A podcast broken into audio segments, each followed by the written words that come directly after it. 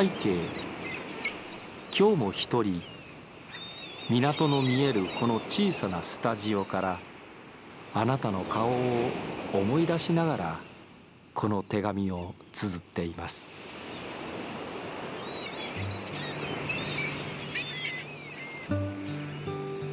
大阪市港区。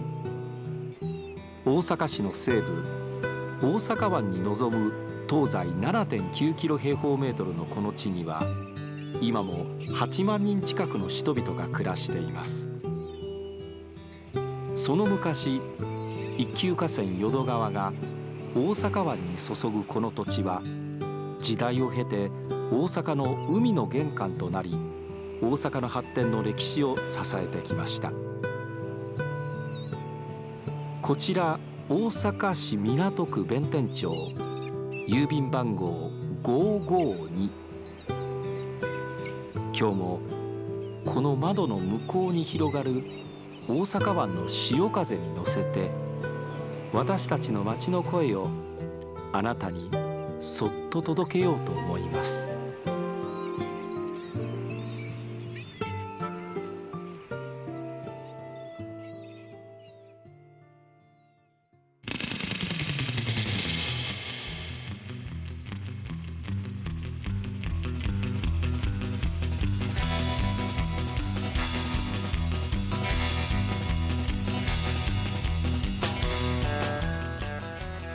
皆さんこんばんは。ラジオ大阪の原田俊原です。この番組こちら港区552ラジオ大阪は大阪市港区弁天一丁目という場所にあるんですがラジオ大阪の所在地いわば地元の町である大阪市港区だけに焦点を当てた番組。番組タイトルも552これは大阪市港区の郵便番号。実は2009年10月から半年間この番組放送しておりました。およそ13年ぶりの復活ということなんです。なぜかと言いますとラジオ大阪は今年開局65周年。しかもかつてあった梅田からこの港区弁天町に移転して30周年という特別な1年なんです。港区の人物企業のキーワードの中から毎週一つテーマを選びまして取材やインタビューからこの街の魅力をじっくりご紹介してまいります。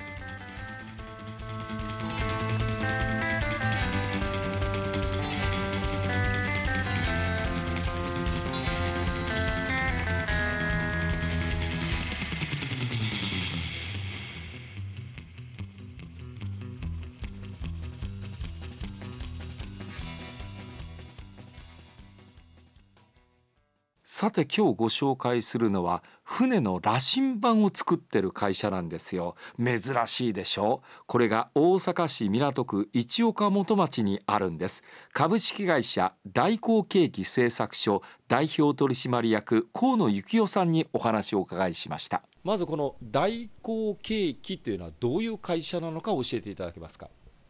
えーと船の羅針盤を作っている専門の会社なんです。船の羅針盤あの方向北南などなどあれを示すあの羅針盤ですね。そうですねはい。あの確か世界三大発明の一つだったと思いますが、はい、この羅針盤を作るようになって何年ぐらいになられるんですか？と創業が111年ですかね。え111年ですか、ね、はい創立で40年ですね。創立ということはどういうことなんでしょう？株式会社にして40年なるほど。でも111年の歴史がある会社なんですね。そうですねはい。すごい。え河野さんで何代目でいらっしゃるんですか？4代目になります。4代目。さすがこの大阪市港区ということもありましてまあ海が近い。だからこういう、まあ、お仕事というふうに考えたらいいんでしょうか？そうですね。大正に造船所がたくさんあった時代ですのでね昔は大正と大正区ですか？大正区に、はい、ああ。そんな造船所があの辺りにあったんですか？はいありました。大正のどの辺ですか？ん？どの辺？尻なし川沿いですか？そうですねはい。あの辺りに。まあここから言うたら本近く。そうですね。しかもあの前は運河ですからね。あの全部物も船で運んでた頃なので。運河沿いは材木屋さんと瓦屋さんと鮮具店が多かったのでねそれとともにこういうケーキを作っている会社というのはどうだったんですか？ちょっと定かではないんですけど、まあ、大阪市内に56社あったんですね。ね。えーはい。今は何社あるんですか？今は日本で3社。ちょっと待って日本で3社だけなんですか？だけですね。へーあとどこにあるんですか？日本の。えー、と埼玉に1つと,、えー、と大阪に本社はあるんですけど工場は霞兵庫県の霞にある会社が1つの3社ですね。これ企画もちゃんとあるというお話をお伺いしましたが。そうですね。ISO に準拠した企画と船の世界の、えーソーラスっていう企画があって、えー日本では、えー、と現在の国土交通省の型式承認っていう企画があってそれをパスしないといけないんで結局それがパスできた会社が3社しかなかったので3社しか残らなかったっていうことなんですけどね。なるほどね、まあ、貴重な会社なんです。本当にあの、まあ、日本世界に向けても貴重な会社がここ大阪市港区にあるということが分かりました。今現在もこの羅針盤の需要というのはあるんですか？そうですね。船がある限りには法定備品なので小型ボートとかは積んでないんですけども人の命と物を預かる船には必ずいるので。この羅針盤私今目の前に持ってきていただいたんです、えーかなり大きなまあそうですね、えーバケツを想像していただいて途中でスポンと切っていただいて半分バケツのような形の中にですね、えーこの東西南北くるくる回る羅針盤の、えーが表示されているところなんですが、まあ、くるくる回るところですよね方向によって。はいこれが15センチという、まあ、その周りをこういろんなちょっと硬いもので、えー保護されている感じなんですが羅針盤ってどのようにしてこれ作り上げていくんですか？えーまあフロート浮きになる部分があって、えーそれを上下組み合わせて、えー漏れないようにして空気中に空気の塊で浮くようにしてはい。でその下にマグネットが平行でパラで2本ありましてはい。でそれでゆっくり北を向くっていう構造にしてますのででその上に、まあ、カードを入れてラボンですね。タンクの中に、えー中央に針があってその上にカードが載ってますよはいということで、でえーとアルコールで充電してます小学校の時見たような方位磁石あると思うんですけど、はい。あれずっとカタカタカタカタ揺れてる揺れまと思うんですすね。ね揺れます、うん、あれ船の上で見たら読めないし酔いますんではい。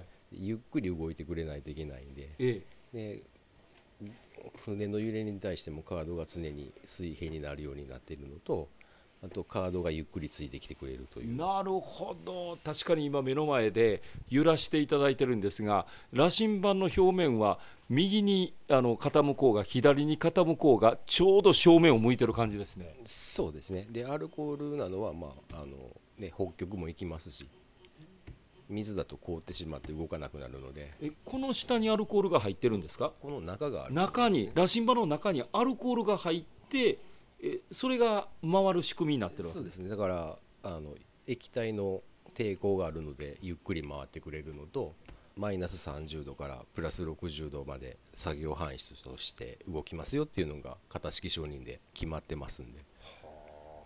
なんか私久しぶりに興奮して今立ち上がってるんですよこれ。なかなかすごいもんだなと思ってるんですがこれ一つ作るのにどれぐらい時間かかるもんなんですか？まあ大きい小さいによって違うんですけどこれでだいたい30日ぐらい。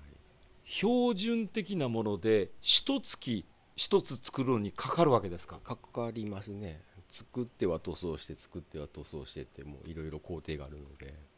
これは手作りですか？ほぼほぼ全てハンドメイドですねハンドメイドでこれを全部作り上げていく。そうですねはい、はあの作業とすればそれぞれ皆さん分かれてやられる方なんですか、そうですね分業ではい。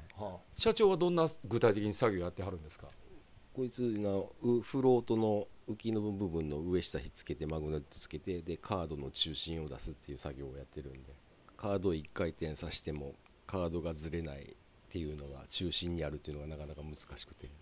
これも腕がないと技術がないとできないことですね。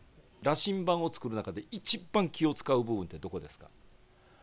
ああ全てのセンター出しですね。センター真ん中にちゃんと来るように。そうですね。タンクの中心に針がないとダメですしカードの中心に受けがないとダメですし上と下どこ回してもどこの方向回してもズレがないように作るっていうのは相当しんどいです羅針盤というのが港区らしいですよね。河野さんは子供の頃からこの港区に生まれ育っていらっしゃいます。港区は変わったとお話をなさってくださいました。河野さんはもう港区生まれの港区育ちでいらっしゃるんですか？そうですねはい。あの河野さんにとってこの大阪市港区っていうのはどういう街だというふうに思っていらっしゃいますいや天保山に海遊館ができてから全然そこから前と後のイメージが全然違うので、うん、港区に観光客が来るだとか外国人が来るっていうのは私の子供の頃は全然想像がつかなかったですね。築港の方に船員バーとかがあって昔の船乗りが多少夜のバーに来てっていう船乗りの外人はたまに見ましたけどね。観光でね港区に来るなんていうのは想像がつかなかったですけどね。だからそういう意味では、えー、かなりこの港区が変わってきたっていうふうに思っていらっしゃいます？変わってますね。うん、うん本当にあの観光客が来るようになってから、うん、大型客船も来るようになったりとかで、まあ、昔とは全然違うなっていうイメージはあります。なるほど。それは港区のええところやと感じていらっしゃいます、うん、まあ何なんでしょうね。海の魅力をちょっとうまいこと引っ張り出してんじゃないかなという気はありますけどね。あのこんなお仕事なさっていらっしゃいますから海はお好きでいらっしゃいますか、まあ、実は川の方が好きだったりするんですけどね そうそうなんえ川のどこがお好きでいらっしゃるんですか？いやあの汚れないところが。なるほど。そうなんですね。塩でベタベタにならない。ならないから。なるほど。そうその通りですね。泳いだらね、えー、あの船はよくあの利用されたりはされますか？うんあんまり利用はしないですけどまあまああの設置した船を見に行ったりだとかあのコンパスのメンテナンスの方法をレクチャーしに世界中回ったりとかはしてるので。世界も巡っていらっしゃる？そうですね。あの輸出で結構アジア圏にはたくさん出てるので。で行った先の、うん、いろいろちょっとメンテナンスの方法とかをレクチャーして回ってるんで。なるほど。今なんかちょっと日本ではあの特に客船では心臓船ブームがあるみたいなんですがうんあの私としたらあんな大きな船じゃなくて小さい船いっぱい作ってもらった方が 儲かるんですけどね。なるほど。数多くね。大きかろうが小さかろうが一つしかいらないんでね。同じなんですね。河野さんどうもありがとうございました。ありがとうございました。いかがでしたでしょうか？こちら港区55にお別れの時間です。ここ大阪市港区から皆さんの声のお手紙をお送り来週もしたいと思います。敬具7月6日木曜日ラジオ大阪アナウンサー原田俊晴でした。